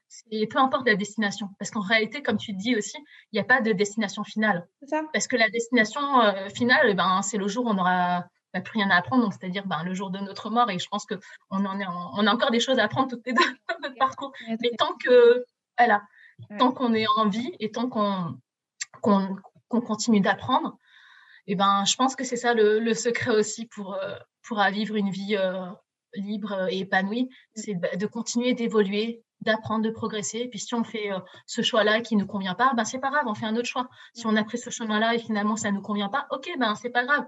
On bouge chemin et puis on prend une autre direction. Ouais, c'est ça. Il n'y a, a, pas de bon ou mauvais choix. De toute façon, enfin, quel que soit le choix qu'on fait, c'est qu'on devait faire ce choix-là à ce moment-là et qu'on a fait de notre mieux avec notre niveau de conscience euh, et les informations qu'on avait en notre disposition. Donc, en fait, ça n'a rien de culpabiliser de, des choses qu'on a faites ou pas faites ou penser, pas penser. Ou... Non, en fait, c'est à ce moment-là, on ne pouvait pas faire autrement. Et OK, je suis d'accord et je suis en paix avec ça. Et qu'aujourd'hui, je peux choisir à partir de maintenant, voilà, de, de faire différemment. Et ce que j'ai fait avant, ben, je ne peux pas le changer. Par contre, je peux changer aujourd'hui mon présent. Et ce que je mets en place aujourd'hui, eh ben, c'est ça qui va conditionner mon avenir. Et si je fais rien aujourd'hui, ou si j'ai toujours les mêmes habitudes, ben, forcément, on, va obtenir les mêmes résultats. Donc, mon livre, en fait, c'est pour montrer d'autres façons de faire, des choses peut-être peu habituées pour les gens, mais j'estime que quand tu fais les choses différemment, ben, on, souvent, on obtient un, résultat euh, différent. Mm. en tout cas. Donc, euh, c'est vraiment ça, c'est vraiment donner des outils, des outils euh, concrets et pratiques aux gens, que j'appelle des, des, clés. Voilà. Des je suis tout à fait d'accord avec toi et tout, ce que tu, tout ce que tu partages, j'aurais tellement aimé le savoir aussi il y a, mm. trois ans, il y a quatre ans, parce que, je, enfin, voilà, je, moi j'ai une super psychanalyste qui, du coup, m'a mis sur la voie du développement personnel, mais pas que. Et prendre conscience qui m'a fait prendre conscience de ma position de victime et qui m'a vraiment amené vers la résilience parce qu'elle m'a partagé tous les outils que tu peux partager dans ton livre. Euh, en fait, elle me les a partagés aussi pendant ma psychanalyse et du coup, j'ai eu beaucoup de chance. Et c'est vrai que du coup, c'est pour ça que moi, j'adore ton bouquin parce que c'est un voyage intérieur et, euh, et ça peut vraiment. Euh, je pense euh, à toutes ces personnes qui savent pas trop, peut-être, qui n'osent pas aller voir des thérapeutes, des, des psychologues ou qui n'osent pas encore prendre la parole, qui sont voilà, qui savent pas trop par où commencer, ou alors qui ont pris la parole mais qui ne savent pas trop par où euh, euh, quel chemin emprunter en fait, si j'ose dire. je trouve que c'est vraiment un, un livre qui, qui, peut vous donner un premier élan, en fait. Vraiment. Tout à fait, c'est un, point de départ. Ouais. Et, et, vraiment, moi, le but, hein, quand j'ai écrit mon livre, hein, c'est euh, comme tu dis, c'est bien au-delà d'un témoignage de vie. Euh, c'est pas ça que, qui m'intéressait, mais c'est vraiment transmettre aux personnes un, message d'espoir, de résilience, euh, bah, de paix et, d'amour en fait. Et, vraiment des outils pour, pour, se reconstruire, pour se libérer de certaines choses, du poids de la culpabilité, je pense notamment, qui est un gros travail pour moi. Euh, la gestion, enfin la, la régulation, l'acceptation des émotions aussi. De, ces euh, émotions, de comprendre les besoins qui sont cachés voilà, derrière, travailler sur, soi, sur ses besoins, sur, euh, sur ses valeurs et sur travailler sur la, ouais, le respect envers soi, l'affirmation de soi, qui mène aussi à, l'amour de soi, tu vois, et puis bah, tout ce qui est confiance en soi, des choses comme ça. Mais ça, personne ne peut le faire à notre, notre place, en fait. Et ben, tout est juste, en fait, tout est OK. Et qu'en fait, c'est un point de départ pour euh, la, personne, hein, pour le lecteur et la lectrice, pour euh, avancer, euh, et quel quelle que soit l'étape où elle en est, en fait. Et j'estime qu'on est exactement là où on doit être à chaque moment.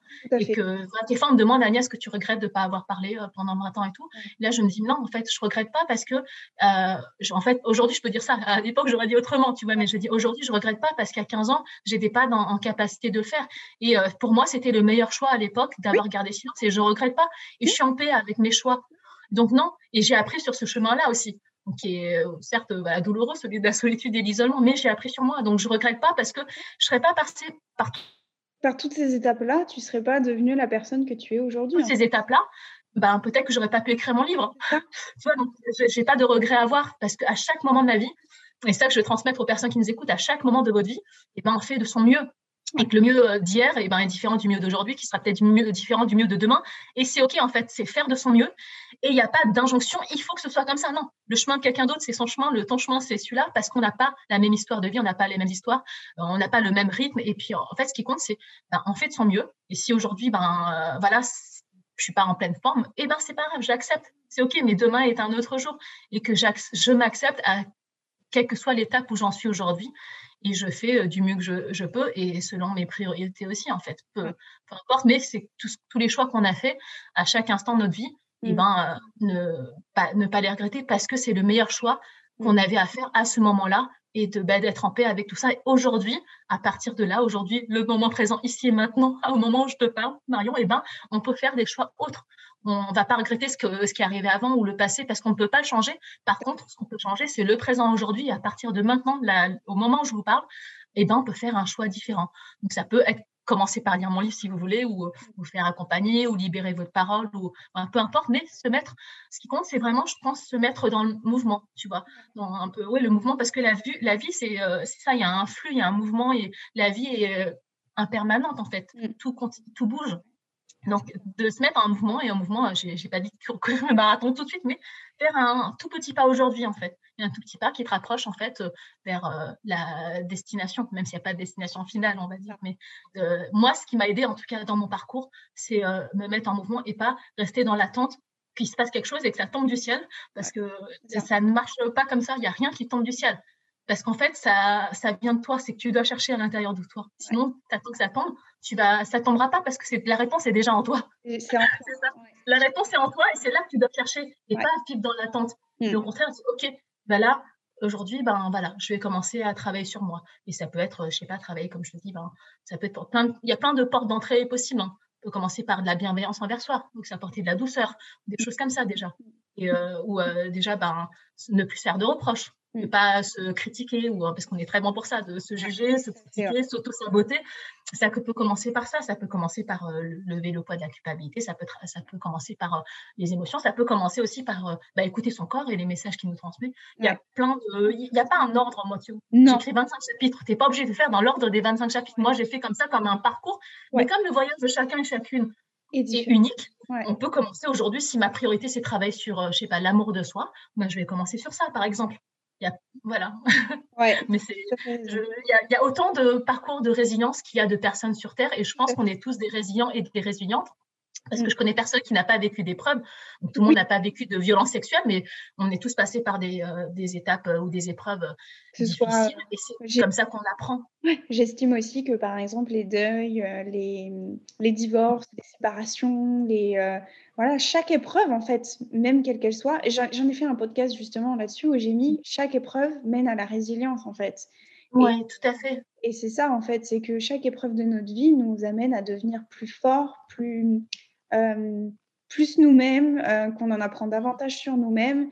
Et euh, il y a tout un travail d'acceptation aussi de, ce qui est. donc des épreuves qui nous, voilà, pour moi, des épreuves, ça nous mène vraiment vers la résilience et c'est pour ça, c'est le message que je transmets aussi. Bien sûr, tu as raison, et ça mène vers la connaissance de soi, en fait, et la découverte de ses propres euh, ressources, parce qu'en fait, on a toutes les ressources en nous nécessaires à notre propre changement. Ça, c'est un présupposé qu'on a en PNL, que je répète à mes clients, mais c'est vrai, on a les ressources en nous, mm. et que c'est euh, qu'il n'y a rien qui nous soit impossible. Vraiment, il y a tout. Comme tu dis, en fait, je pense qu'on est même, on n'a pas euh, on, vit généralement diverses épreuves et moi, j'ai pas qu'un chemin de résilience par rapport aux violences sexuelles, j'ai un chemin de résilience après chaque décès dans ma famille, euh, après euh, le burn-out, après ma séparation, des choses comme ça. Et en fait, chaque épreuve m'a appris quelque chose. Oui. Et que derrière, derrière une épreuve, eh ben, se cache un cadeau. Alors, je, précise, attention, c'est le, l'épreuve n'est pas le cadeau, parce que je souhaite à personne de vivre ça, c'est pas ça. Mais derrière une épreuve de vie, eh ben, on peut recevoir un cadeau de son épreuve, c'est-à-dire recevoir des leçons de vie et des apprentissages qui font qu'en fait, ça a une valeur inestimable. Et moi, je n'aurais pas reçu tous les cadeaux de toutes ces épreuves et les cadeaux que j'ai acceptés aussi, que j'ai euh, su accueillir, j'aurais pas pu transmettre tout ce que je transmets dans mon livre, en fait. Ça, dans mon livre, je transmets les apprentissages que j'ai faits sur euh, mes 27 ans de parcours de résilience euh, voilà, suite à cette épreuve-là. Et que c'est pour ça que je dis, je regrette rien de ma vie, parce que ce livre, j'aurais pas pu l'écrire à 15 ans, tu vois, parce qu'il me fallait apprendre tout ça sur mon parcours. Et à un moment, L'année dernière, j'ai écrit, en, plein Covid. Je me dis, bah, OK, aujourd'hui, je suis, bah, voilà, je suis en paix avec mon histoire, je suis en paix avec moi-même et euh, je m'accepte tel que je suis dans ma globalité. Ben, là, je, suis arrivée à ce niveau-là où je peux transmettre ce message d'espoir et tout. Et peut-être mon livre, j'aurais écrit il y a six ans, quand j'ai commencé à libérer ma parole, j'aurais fait comme tout le monde, j'aurais écrit juste un livre de témoignages. Mais euh, moi, perso, ben, j'en étais plus là. L'année dernière, quand j'ai écrit mon livre, j'étais déjà à une autre étape. Je dis non, mais ça m'intéresse pas d'écrire juste sur mon histoire parce que ça va pas assez aider les personnes. Moi, ça m'aide pas assez. Quoi, si je me replonge en, arrière, euh, non, j'ai envie d'écrire un livre qui aide les gens à transformer leur vie. Ce c'est pas moi qui transforme la vie des gens, c'est eux-mêmes quand ils se mettent dans le processus de mm. leur propre transformation. Et c'est peut-être ça. Et peut-être mon livre, ça peut être un point de départ où ça fasse un déclic. Tu vois, tu vas peut-être dire des choses ou tu vas faire des exercices et tu dis, j'avais pas vu les choses sous cet angle-là, où je ne savais pas, oh, j'avais pas compris, ou j'avais pas compris qu'il y avait un processus de deuil. Moi, j'ai mis du temps à comprendre qu'en fait, la résilience, ça passe par un processus de deuil. Donc, les violences sexuelles, c'est pas un deuil, mais il y a quand même un deuil à faire, en fait. comme quand on perd quelqu'un, mais il y a un vrai processus. Et quand j'ai compris que c'était normal de passer par des étapes comme le déni, mm. euh, la colère, le marchandage, l'acceptation, et là, qui, euh, la tristesse et l'acceptation, et après qui mène vers la résilience, je me dis, ah, Ok, mais je ne savais pas tout ça. C'est normal euh, de ressentir, voilà, c'est normal d'avoir de la colère, de la tristesse, euh, passer par des phases de culpabilité ou parfois être dans le déni ou la minimisation. Mm. J'ai compris ça et je me dis en fait, c'est vraiment, il y a un, y a un, processus, c'est un voyage. Et euh, bah, mon livre, en fait, c'est vraiment pour apporter ces clés de compréhension. Et au-delà de ça, c'est pour apporter après des, des outils. Là, c'est un moment, c'est OK, là, j'ai fait du blabla, stop, non, pause, et on pratique. Parce qu'en fait, comment on assimile, en tout cas, le cerveau humain, il marche comme ça, oui, moi, je marche comme ça. Moi, je, moi, j'apprends par euh, la pratique et par ce que j'expérimente.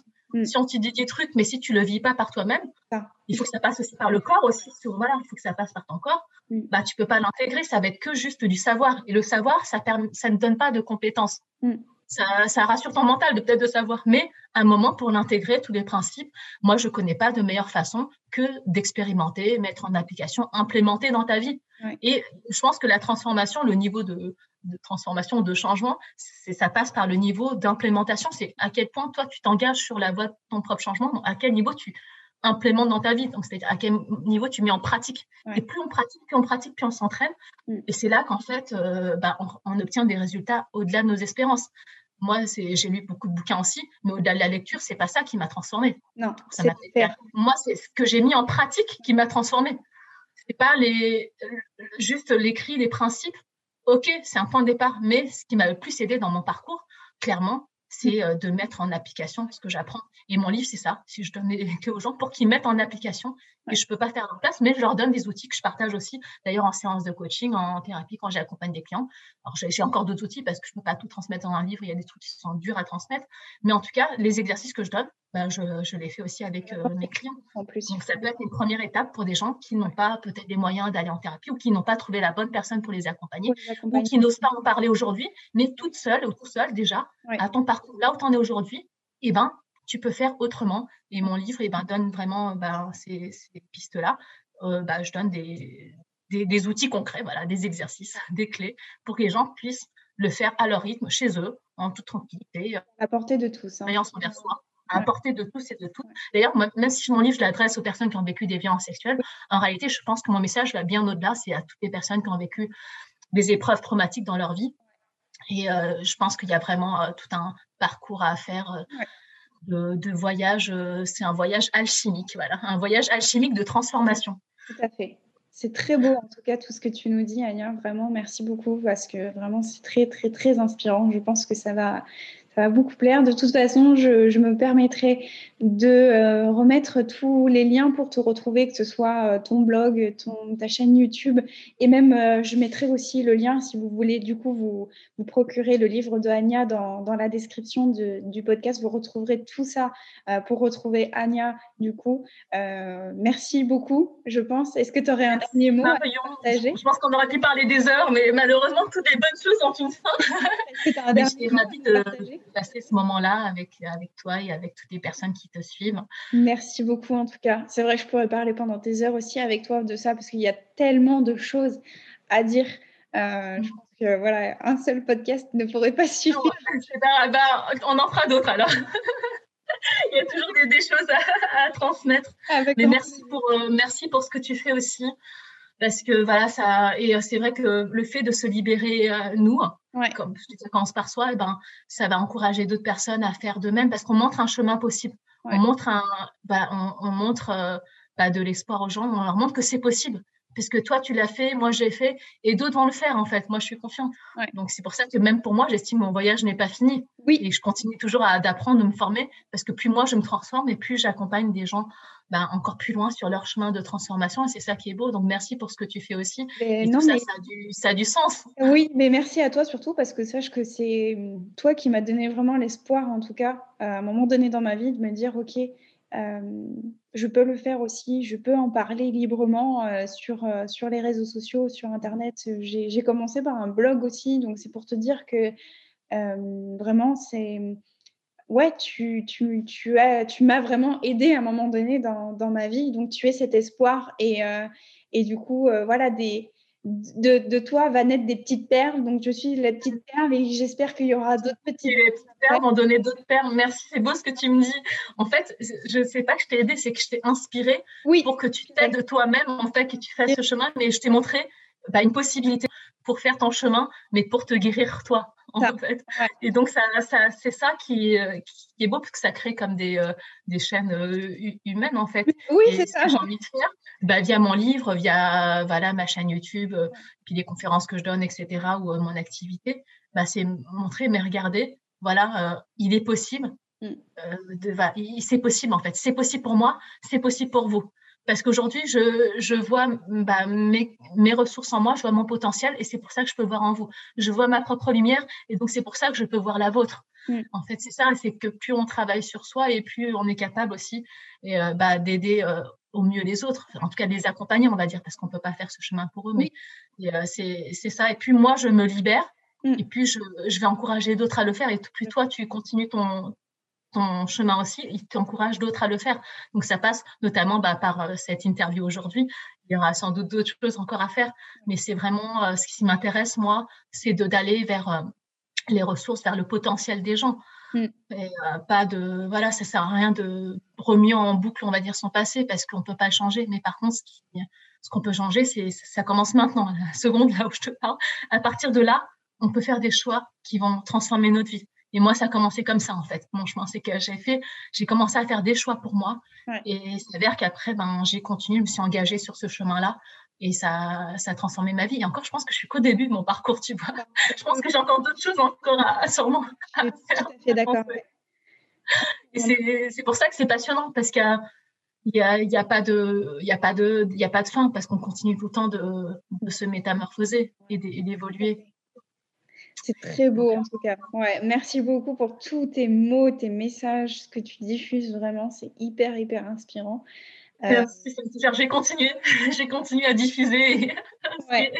Il faut qu'on continue parce que je pense qu'on est vraiment, euh, euh, enfin, on est, on est, des messages d'espoir pour les autres et plus on sera nombreux à, montrer qu'on peut y arriver et, et plus, plus on aidera les autres. Et moi, je suis vraiment convaincue que, ouais, moi, j'ai vraiment trouvé aussi ce sens-là à ma vie de que, que j'aime transmettre, que oui, parce que toi aussi, tu es pareil que moi dans le partage, la transmission. Oui, transmission, euh, la diffusion, enfin voilà, tous ces termes-là, en fait, c'est vraiment transmettre aux autres que qu'on peut, on peut, on peut s'en sortir, on peut vivre, on peut se faire des objectifs. Euh, si tu interview, on est la preuve, regarde, on, prend la parole, on, mmh. diffuse des messages d'espoir, de, de, résilience et tout ce que tu veux. Oui. Vraiment, euh, euh, voilà, merci beaucoup encore. Merci, à toi, Marion. Mais je pense qu'aujourd'hui, c'est possible à la fois pour toi comme pour moi, parce qu'on est arrivé à un niveau où toutes les deux, on a trouvé, euh, on va dire, la, une paix intérieure par rapport à notre histoire. On a trouvé cette sérénité, cet apaisement, et c'est ça qu'on peut transmettre aujourd'hui, en fait. Parce qu'on est arrivé à ce niveau-là, et que moi j'ai pu euh, voilà j'ai dépassé ces stades de haine de colère de violence de désir de vengeance que j'ai connu aussi mm. de culpabilité. Mm. et quand je me suis libérée de ça aujourd'hui mon message est tout autre en fait. Et je pense qu'on émet d'autres vibrations et qu'aujourd'hui ben ce que j'ai envie de transmettre ben, c'est vraiment de l'espoir, c'est de la résilience, c'est de la paix, c'est de l'amour et euh, l'amour, encore commencer par l'amour de soi d'ailleurs en premier lieu, mais c'est vraiment ça, c'est parce que euh, je pense qu'on peut transmettre ce que nous-mêmes on est aujourd'hui, tu vois c'est ça. Et qu'aujourd'hui, je suis en paix avec mon passé, je suis en paix avec mon, histoire, je suis en paix avec moi-même. Mm. Et donc, c'est ça, voilà. Et je pense que toi, comme moi, ben, on se lève le matin, ben, on a un pourquoi qui est très fort, on sait pour quelle raison. Pourquoi on, on, est là, on sait, voilà, quand on sait pourquoi, on a cette euh, vision-là et qu'on a envie tous les deux d'œuvrer pour un monde meilleur et de continuer à transmettre, à diffuser euh, voilà, nos, nos vibrations, nos, nos énergies, nos, notre message pour que d'autres aussi le fassent à leur tour et que c'est voilà, il y a plein de belles choses qui sont en œuvre et en cours. voilà. Donc je serais ravie de continuer un autre jour, à un autre moment, bah, nos échanges, parce que tu as raison, il y a plein de choses à se dire, mais euh, merci pour ce temps que tu non, euh, Merci à toi pour ce temps que tu, que tu m'as accordé aussi. Euh, je vous dis encore, je me répète, vous trouverez, du coup, vous pouvez retrouver Anya, du coup, je, mets, je vais mettre tous les liens pour la retrouver dans la description. Je rappelle, du coup, qu'elle a écrit, elle a sorti un merveilleux livre qui s'appelle L'ordre de nos cicatrices, que je vous mettrai le lien si vous voulez vous le procurer, qui a un bel message, un beau message d'espoir et qui peut vraiment vous aider à faire le premier pas, du coup, pour, dans votre construction. Euh, merci beaucoup, Anya. Je te remercie infiniment. Merci Marion du fond du cœur. Le plaisir de partager. Et puis, euh, et puis euh, on se retrouvera très vite du coup pour un, pour un nouvel échange, j'en suis sûre. Merci à vous. Avec grand plaisir. de passer une très très bonne journée. Bah, gros bisous à tout le monde. Merci à tous ceux qui nous auront écoutés. Et on se retrouve très bientôt pour, pour un nouvel épisode. Merci à vous. À bientôt. Au revoir, à bientôt. Prenez bien soin de vous.